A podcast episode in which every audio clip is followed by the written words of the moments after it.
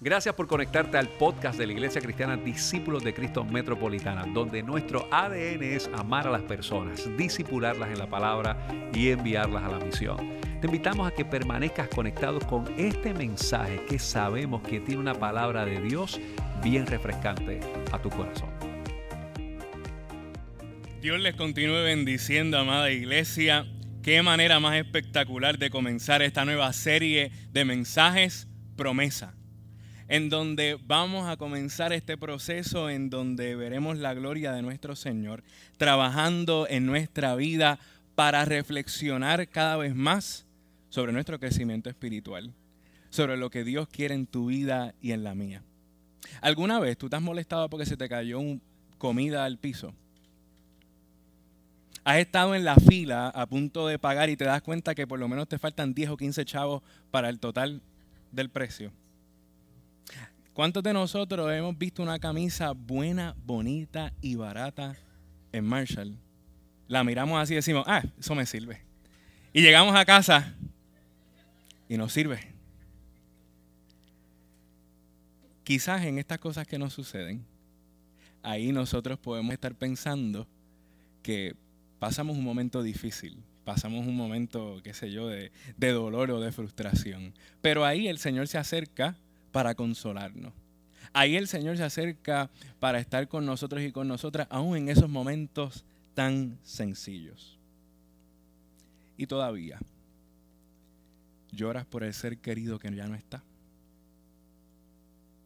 Estás preguntándote por qué sigues en ese trabajo, por qué sigues en esa relación, por qué sigues en ese estado emocional. ¿Sigues huyendo del llamado de Dios? ¿Vivimos todavía con las heridas del pasado y piensas que no puedes seguir? El reino de Dios hoy se ha acercado para mirarte, para consolarte y para hacerte entender, bienaventurado, bienaventurada, para ti hay promesa. Para ti hay promesa para nuestra iglesia hay promesa de Dios. Le invito a que me acompañen al Evangelio según Mateo, capítulo 5. Vamos a leer los versos del 1 al 4. Mateo capítulo 5, versos del 1 al 4. Amén. Y dice así la palabra en el nombre del Trino Dios. Viendo la multitud, subió al monte y sentándose vinieron a él sus discípulos. Y abriendo su boca les enseñaba diciendo, Bienaventurados los pobres en espíritu, porque de ellos es el reino de los cielos. Bienaventurados los que lloran, porque ellos recibirán consolación. Que esta tu palabra hoy bendiga nuestro ser transforme nuestra mente y nos pueda acercar cada vez más a ti. Si hay alguien hoy cansado y cansada, que hoy en ti renueve sus fuerzas. Si hay alguien en llanto y en dolor, que hoy reciba el consuelo de tu espíritu. Si hay alguien hoy que se siente sin esperanza y sin futuro, que hoy tu presencia le abrace para un nuevo comienzo en ti. Confiadamente te dejamos todas estas cosas en el nombre de Jesús y en el Espíritu que da paz. Amén. ¿Para qué promesa? ¿Para qué es que vamos a hablar de esto durante este tiempo? Es que es importante saber que lo que contiene la palabra del Señor no es un mero discurso.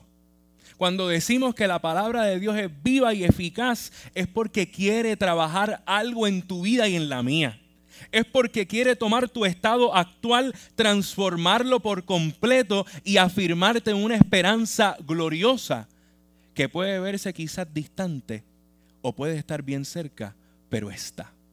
Eso es la promesa del Señor para nuestra vida. Y ver esa dinámica desde lo que llevamos afirmando desde el comienzo del año, que es el discipulado y la mentoría, viene el concepto de la promesa para ayudarnos a reflexionar en cómo podemos seguir a Jesús en nuestro estilo de vida, en nuestra conducta y en nuestras aspiraciones para poder contemplar el llamado que Dios nos tiene. La promesa es el resultado de vivir una vida bienaventurada. ¿Cuál o quién determina ese criterio? Jesús. Jesús hoy te mira a ti y a mí tal cual estamos, como somos, y te dice bienaventurado. Y te dice bienaventurada. Tenemos a un Jesús que se toma el tiempo de mirar la multitud, de mirar tu vida, abrir su boca, como dice el texto, y lanzarte una promesa para este tiempo, para enjugar toda lágrima, para avivar tu espíritu y para en este tiempo darte sentido. La promesa se acerca a ti y a mí, no como un enunciado político no como un asunto económico. La promesa viene a ser algo más profundo que es un efecto espiritual en nuestra vida, que lo llena todo. Que lo llena todo para hacernos comprender que Dios está interesado en quienes lloran y en quienes viven en pobreza espiritual. Dentro entonces de eso, cuando vemos que la promesa es vivir el resultado de la bienaventuranza, entonces entendemos que la promesa que es para nuestra vida es la esperanza, es el proceso de cuando la esperanza se va materializando. Una cosa es que yo te prometa que después cuando se acabe el culto te voy a pagar el almuerzo. Hay alguien con una fe inquebrantable. Promesa. Pero otra cosa es que te voy a prometer que voy a orar por ti. Amén, ¿verdad? Ah, interesado, yo te dije que esto es una cosa mala. Pues, ¿qué pasa? Cuando, seguro, seguro, eso está en el job description. Pues, ¿qué pasa? Dentro de ese proceso, cuando vemos que la promesa es que la esperanza se va materializando, es que va haciendo sentido. Es que no te lo digo de la boca para afuera, es que esto que está pasando, esto que Dios promete, lo estamos viendo. Y es que cuando sentimos su presencia, sentimos que algo cambia es que cuando estamos creciendo en nuestra vida espiritual y vemos a alguien que en un momento dado nos hizo daño, pero ya no sentimos rabia o rencor, sino que podemos seguir adelante, eso significa que la promesa ha hecho su efecto en nuestra vida. Algo tan sencillo como el servir tiene que ver con que la promesa se cumpla en todo lo que vivimos a diario. Créame que el asunto de la bienaventuranza no es meramente una, una promesa al aire, sino que Dios está interesado en lo más íntimo y profundo de tu ser para cambiarlo para gloria de su nombre. Hoy Dios nos quiere recordar que su promesa va por encima de tu realidad actual. Y no, y no es para que ignoremos nuestra realidad actual. Hay veces que decimos, que deja tus cargas allá. No, aquí está el Señor, tráelas acá para que se queden aquí y Dios las trabaje. Y ese asunto de la promesa viene a traernos la esperanza de que hay un Dios activo y pendiente en tus circunstancias. Por lo tanto, esa bienaventuranza también nos responsabiliza para hacer y trabajar en su nombre para que nuestra vida vaya bien y para que en el proceso del desarrollo de nuestra vida podamos ver que Dios es fiel hoy Dios también nos quiere recordar que esta promesa es para quien esté en necesidad. Por lo tanto, eso significa que esto es para todos y para todas. Probablemente estamos en una necesidad sencilla o probablemente estamos atravesando una necesidad muy compleja, en donde no entendemos dónde está Dios ubicado, en donde no sabemos qué es eso de la fidelidad de Dios o que Dios es todo amor pero cuando nos chocamos con el concepto de la promesa de la bienaventuranza, se nos abre el entendimiento para ver la esperanza cercana porque Dios quiere acercarse aún en nuestros escenarios de pobreza, aún en nuestros escenarios de debilidad y ahí mostrarnos su bendición. Nos encontramos en una estampa muy particular que es el Sermón del Monte. Y es interesante porque esta dinámica que Jesús comienza se ve trazada desde el capítulo anterior cuando afirma de manera bien sencilla, arrepentidos porque el reino de los cielos se ha acercado. Hasta ahí parecería un excelente discurso. Hay un asunto de lógica, hay un asunto de persuasión, de convencerte, pero Jesús entonces acciona al compartirnos qué implica que el reino de los cielos se haya acercado. La estructura del Evangelio según Mateo la comparan mucho con la estructura de los primeros cinco libros de la Biblia. Y es porque Mateo, este Evangelio está escrito para una gente con un estilo de vida y con una cultura judía para entender que Jesucristo es el Hijo de Dios, es el Rey de Reyes y Señor de, de señores. Y desde esa perspectiva viene todo el proceso del Sermón del Monte a hacernos entender que Dios nos trae una nueva ley. Pero no es una ley que oprime, no es una ley que busca impuestos, no es una ley que busca desbancar a quienes están en necesidad y privilegiar a quienes tienen ganancia material o riqueza en dinero. No, la nueva ley de Jesús viene a dar un espacio de diversidad, de equidad, de inclusión, de accesibilidad a todo aquel y aquella que vive en necesidad. Dios le tiene un lugar y te dice hoy, bienaventurado y bienaventurada, para ti hay promesa. Dentro de esta dinámica, vemos que la bienaventuranza es el resultado de la experiencia de la promesa. Esto no puede estar desligado. Automáticamente entendemos el proceso de ser bienaventurados y vivir la promesa como estar en la promesa y ser bienaventurado. Y es porque este proceso se da todos los días, se da en el poco a poco dentro de la transición de vivir una vida llena de malas noticias a vivir la buena noticia del Evangelio. Y esto de vivir esa transición nos permite reconocer que aquí hay un pueblo que ansiaba un Mesías. Jesús estaba abriendo su boca, como dice el texto, acomodó a los discípulos, estaba la gente y llegaron. Y esta gente estaba en la ansiedad de que, oye, puede ser que este es el que esperamos. Puede ser que esta sea la promesa del Mesías prometido, del que viene a tomar posesión, imperio y dominio de todo este espacio para que ya el imperio romano no nos oprima más. Pero Jesús entonces vira totalmente la propuesta y les afirma que en vez de un dominio de poder político, económico o de otros elementos, Jesús quiere y está interesado en lo más de nuestro interior, que es nuestro espíritu, que es nuestra salvación, que es de donde sale la esencia de nuestra vida para poder comprender y vivir su acción. Por tanto, nos encontramos con un pueblo que tiene fe, pero en los poderes humanos. Y Jesús llega para que tengan fe en la llegada del reino que lo transforma todo. La promesa se trata de contradicciones, donde el sentido siempre va a ser el amor de Dios para tu vida. El sentido que da esta acción de Jesús de mirarte, de abrir su boca para poder pronunciar sobre ti una palabra de promesa, una palabra de bienaventuranza, nos estima y nos afirma en el entendido de que el amor de Dios va por encima de todo lo que tú y yo podemos atravesar en nuestra vida. Pobres de espíritu y quienes lloran. En este contexto, estos sencillos dos versículos bíblicos, se trata del asunto de la pobreza de tres aspectos muy particulares. Hay una pobreza económica, porque hay gente que está viviendo una dificultad económica, porque el imperio romano les está oprimiendo. Eh, de, de, alguna manera viene tanto impuesto, tanto, tanta imposición de ley, y ellos ya no pueden más. Estamos hablando de que este grupo que está aquí reunido eran campesinos a los que Jesús le estaba hablando. Y el sustento de su vida ya no les estaba dando. Hay una pobreza política.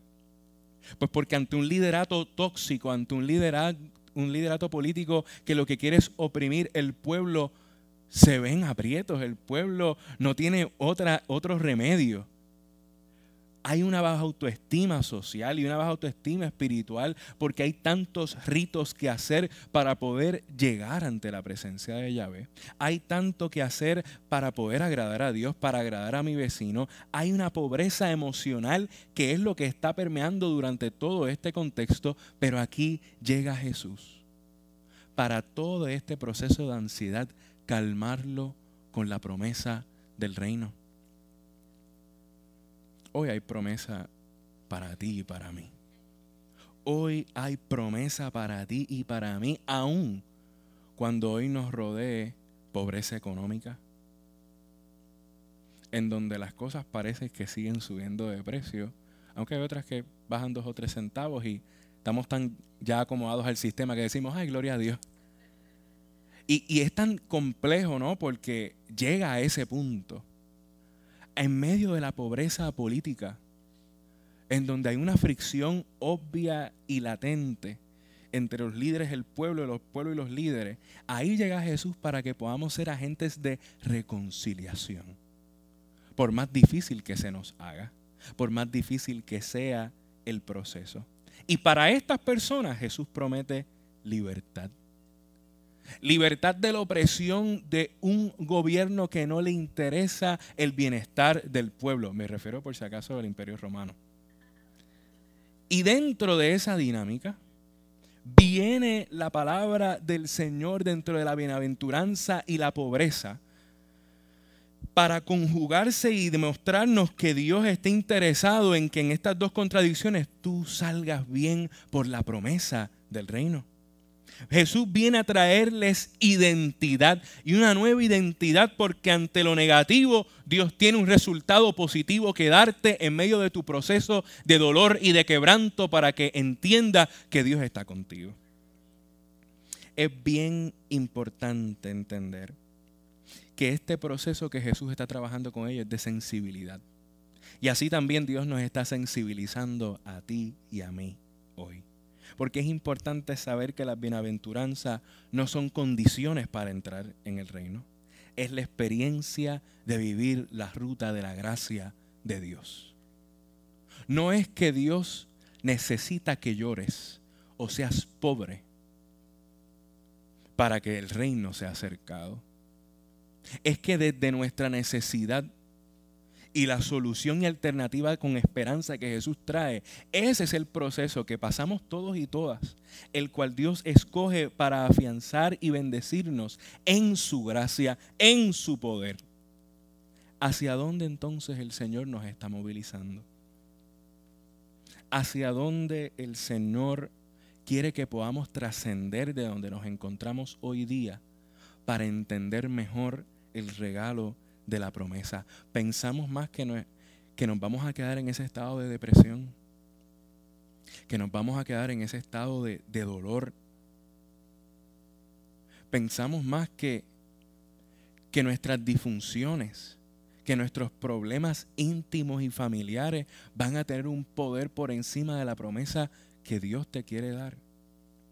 Mire, si se fija, durante todo este año llevamos trazando una línea de entender que el proceso del discipulado es depender totalmente de Dios. Y aquí hay un Dios que te ha mirado, hay un Dios que abrió la boca, que está interesado en cambiar tu realidad, tu lamento en baile, para que la palabra de ser bienaventurado y bienaventurada no sea algo distante, no sea algo para unos líderes religiosos nada más, sea una palabra que caracterice a todo ser humano y nos unifica en la promesa del reino de Dios.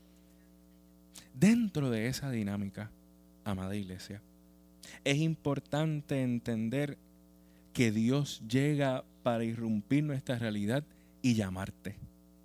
Y darte ese nuevo nombre, esa nueva característica de bienaventurado. Para que, mira, puedas ver lo especial que Dios ve en ti. Para que puedas ver contrario a lo que dice y dicta la realidad, que en Dios hay esperanza, bienaventurado para ti hay promesa.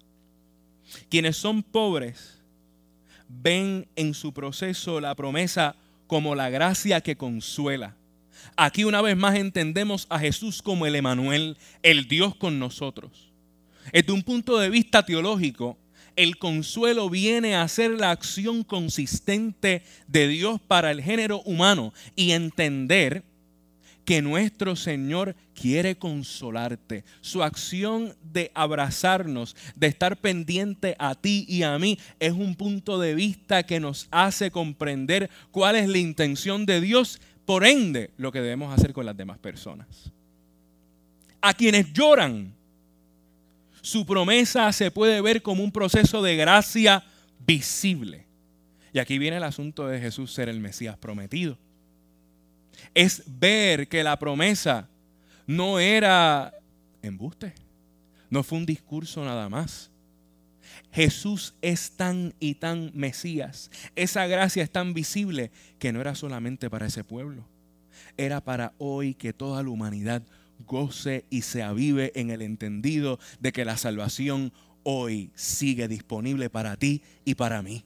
Que ese Dios que es bendito, que es santo, que es poderoso, quiere salvar tu vida, quiere en medio de tu dolor y tu quebranto consolarte porque es lo que quiere y es lo que sabe hacer, que es cambiar todo tu escenario de tristeza y dolor en bendición, en alegría, en celebración. Pero esto no puede ser algo que meramente lo celebremos y ya. Tiene que ser algo de celebración y acción.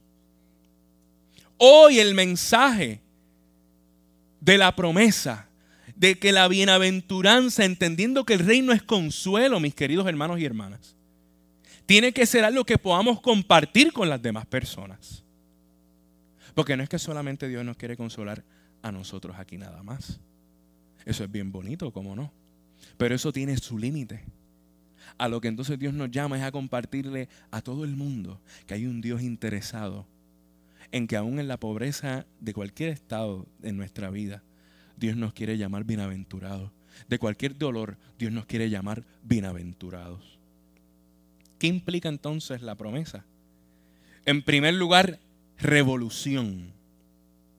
Y la primera implicación de esta revolución tiene que ver porque Jesús está cambiando todo el panorama para este pueblo. Jesús está transformando todo su pensamiento de lo que debería ser el Mesías, de lo que debería ser lo que la voluntad de Dios, de lo que debería ser la promesa, a una promesa inclusiva, a una promesa en donde aún los pobres que eran mal vistos, que la gente preguntaba, los doctores de la ley, ¿quién peca?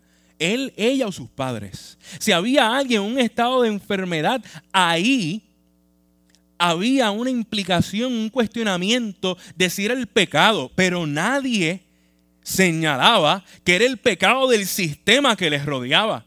Y hoy en nuestra vida hay pecados sistémicos que nos oprimen todos los días, que nos hacen sentir débiles, que nos hacen sentir sin esperanza. Pero hay un Dios que se levanta para recordarte que por encima de cualquier sistema el reino de los cielos se ha instaurado y acercado para llamarte bienaventurado, bienaventurada. Para ti hay promesa. Y dentro de esa revolución, la esperanza es que esto no es un discurso. Esta es la sustitución absoluta de los poderes corruptos de los ricos y afirmar el señorío de Dios que se ha hecho Dios con los pobres. Bien importante para seguir siempre la línea. No es meramente una pobreza económica, una pobreza emocional, física, mental. Con todos esos espacios en donde a veces nos sentimos empobrecidos, ahí hay un Dios que es hecho pobre para que tú puedas vivir la esperanza de que te entiende. De que te entiende. En segundo lugar, ¿qué implica la promesa? Comunidad. ¿Qué empezamos la semana que viene? ¿Cómo? Otra oportunidad. ¿Los qué? Amén. Los grupos pequeños. ¿Sabes qué? Sin ti no hay grupo pequeño. Sin ti no hay grupo pequeño. Amén. Por lo tanto, mire, los enlaces que reciba para matricularse en esta experiencia transformadora y de comunidad le necesitan a usted necesitan su testimonio, necesitan su situación actual, necesitamos crear comunidad y te necesitamos a ti en esos grupos para ver la bienaventuranza de un Dios que te da promesa hoy para compartirlo con las demás personas. Y este espacio de comunidad es tan importante, amada iglesia, porque aprender, vivir el ejercicio de la educación cristiana no es un asunto privado o no es un asunto de quien tenga en este momento el micrófono. No, no, es un asunto de todos y todas. Es un asunto de darnos cuenta el, la capacidad espectacular que Dios ha derramado en esta iglesia. La gente que Dios ha dotado de grandes talentos y dones para bendecir a las nuevas generaciones y podernos fortalecer como comunidad. Por eso, desde la semana que viene empiezan qué? Amén. Y vuelvo y te repito que sin ti no hay grupo pequeño. Hay un Dios que necesita. Hay un Dios que está interesado en que su pueblo forme comunidades. Necesitamos que todos y todas, como cuerpo de Cristo, valoremos el llamado que Dios nos hace desde la bienaventuranza y nos unamos en esa promesa para estudiar su palabra, crecer y poder experimentar lo hermoso que es vivir el propósito de Dios. Ser una comunidad que vive la promesa de la bienaventuranza cierra sus prejuicios para abrirse a la consolación y al amor. Por eso creemos en este proceso espectacular de ser iglesia, de hacer comunidad, de formar los grupos pequeños. Mire, ¿sabe que yo estoy pompeado porque es mi primera vez haciendo grupos pequeños? Y yo sé que Dios va a hacer algo hermoso. Y llevamos planificando esto un tiempo. Al principio yo no entendía. Eliezer gustosamente me lo explicó todo. Y en medio de esa dinámica, mire, al final del día toda esa explicación era que nos interesa que la gente se siga conociendo y creciendo juntos. Nos interesa de sobremanera que cuando usted piense en el asunto de qué es ser iglesia, sea en yo poder confiar con mi hermano y con mi hermana, que aún en su pobreza o en su llanto, juntos somos bienaventurados y bienaventuradas. En tercer lugar, ¿qué implica este asunto de la promesa? Implica cambio. Y ahí de momento esa palabra, aunque pequeña, no nos gusta tanto. Y es interesante porque todo lo que Jesús hace en nuestra vida es producir cambio en nuestro ser. Hay un teólogo alemán que se llama Albert Nolan, en su libro Jesús hoy, presenta que Jesús quiere cambiar la forma en las bienaventuranzas de cómo la gente se relaciona. Y esto es bien importante porque esto nos muestra y nos da sentido de este asunto de los pobres en espíritu y quienes están llorando. Y es interesante porque Nolan nos afirma que en medio de esto, el reto ante la llegada del reino, los poderosos consideran sus riquezas como tener, tener y tener, el asunto material. Pero la mayor riqueza del reino es desprenderse. Y entonces Jesús está cambiando nuestra manera de pensar y entender la vida hoy para poder llevar un mensaje de esperanza. En esto del cambio a veces tenemos miedo. Y en ese proceso de miedo nos podemos quedar en la zona de confort. Y aún en, nuestra, en nuestras ganas de cambiar, nos, nos quedamos resguardados ahí nos quedamos sin profundizar o nos quedamos con miedo. En esta imagen nos describe que el asunto de la zona de confort es donde nos sentimos seguros y en control. ¿Verdad que a todo el mundo le fascina sentirse así, verdad que sí? Y dentro de ese proceso hay otra zona que es cuando entonces sentimos el miedo como tal que ya ahí es cuando el cambio está taladrando. Y Jesús está con esto de las bienaventuranzas llevando a este pueblo a sentir un miedo bueno si tal cosa existe. Este, y en medio de eso, haciéndoles entender que aun cuando ellos encuentran excusas, Jesús dice, espérate, no, tranquilo, es que el reino se ha acercado. No, no es que yo no puedo, tranquilo, esto es por gracia, bienaventurado. No, no, es que yo no sé qué voy a hacer, tranquilo, aun cuando llores o seas pobre, aquí está la consolación.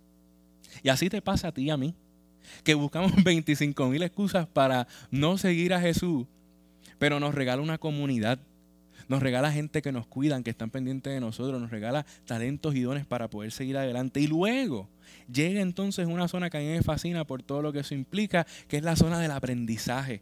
Y es ahí cuando nos vamos dando cuenta, vamos realizando que Dios sí tiene propósitos, que Dios sí quiere trabajar algo conmigo. Ahí es cuando podemos añadir a nuestra vida nuevos eh, talentos, cosas diferentes que podemos hacer. Ahí es donde ya por fin salimos de la zona de confort.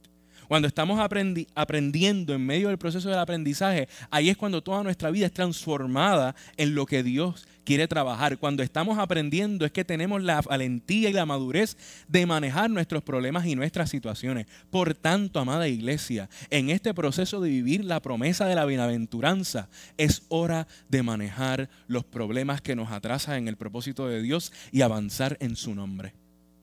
Y dentro de aquí, está entonces la etapa del crecimiento, que ya es cuando tenemos nuevas metas.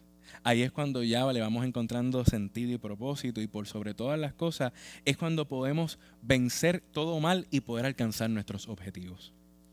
Todo este asunto de la zona de confort lo hemos vivido, ¿verdad que sí? Pero en medio de ello Dios se hace presente. Finalmente hay un cuarto punto de qué implica esta promesa y es el asunto del reto. Y es que así como Jesús quiere cambiar la forma en la que nos relacionamos con la gente, Jesús también quiere que nosotros cambiemos nuestra forma de verle a Él.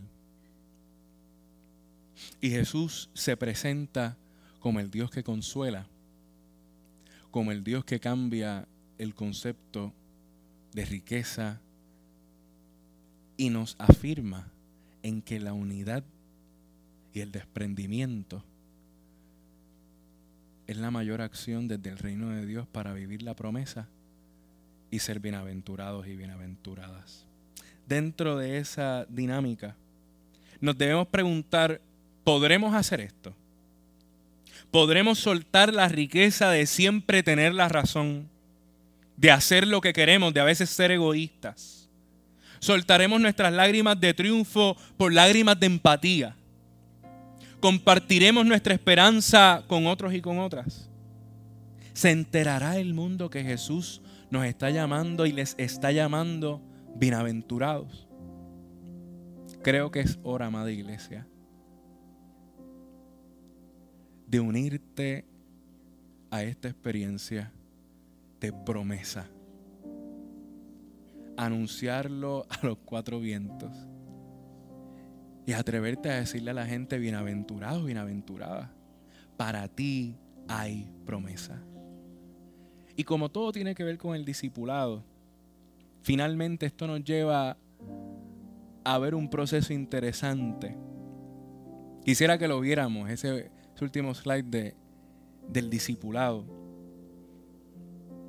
Consolar es visibilizar.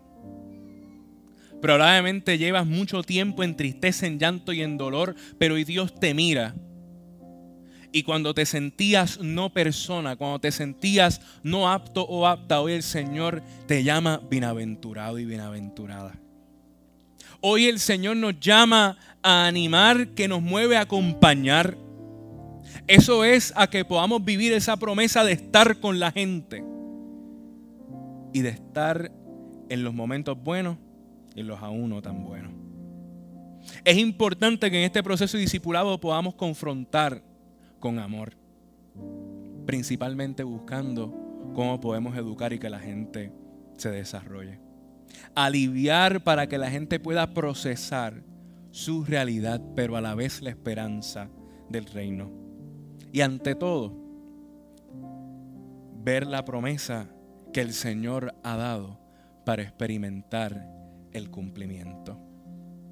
Mire, este asunto de la promesa, como les decimos, no es un asunto privado, es un asunto público, comunitario. Y eso es lo que queremos formar en esta temporada en nuestra iglesia, comunidad. Y hoy queremos tener un espacio en donde podamos ver este proceso de la bienaventuranza como promesa en gente, en grupos, en experiencia, en aprendizaje, en transformación. Y hoy queremos consagrar esto que vamos a comenzar la semana que viene de los grupos pequeños, para que sea el Señor hablando a cada una de nuestras vidas, porque créame que tiene palabras, créame que tiene promesas, créame que hay nuevos propósitos de Dios en este tiempo para tu vida y para la mía. Pero va a ser un ejercicio espiritual no solamente en nuestro corazón, sino en la experiencia de compartir con otros y con otras. Así que hoy el llamado es comunitario, a que todos y todas nos podamos lanzar a la aventura de escuchar lo que sale de la boca de nuestro Señor Jesucristo. Y aún en tu pobreza, en tu llanto y en tu dolor, ten ánimo. Dios está aquí. Te ha mirado. Hoy te quiere consolar y te llama bienaventurada y bienaventurado. Para ti hay promesa. ¿Y cómo va a ser esto? Durante estas próximas semanas hay gente que ha entendido que es importante esta experiencia de la promesa. Y han abierto su corazón y hasta las puertas de su casa y otros lugares para que esto pueda suceder. Gracias por haberte conectado a nuestro podcast de la semana de la Iglesia Discípulos de Cristo Metropolitana. Te invitamos a que continúes conectado con nosotros en nuestra página de internet que es www.icdcmetro.com y que sigas compartiendo este mensaje a través de Facebook, Twitter, YouTube e Instagram. Gracias por haber estado con nosotros. Dios te bendiga.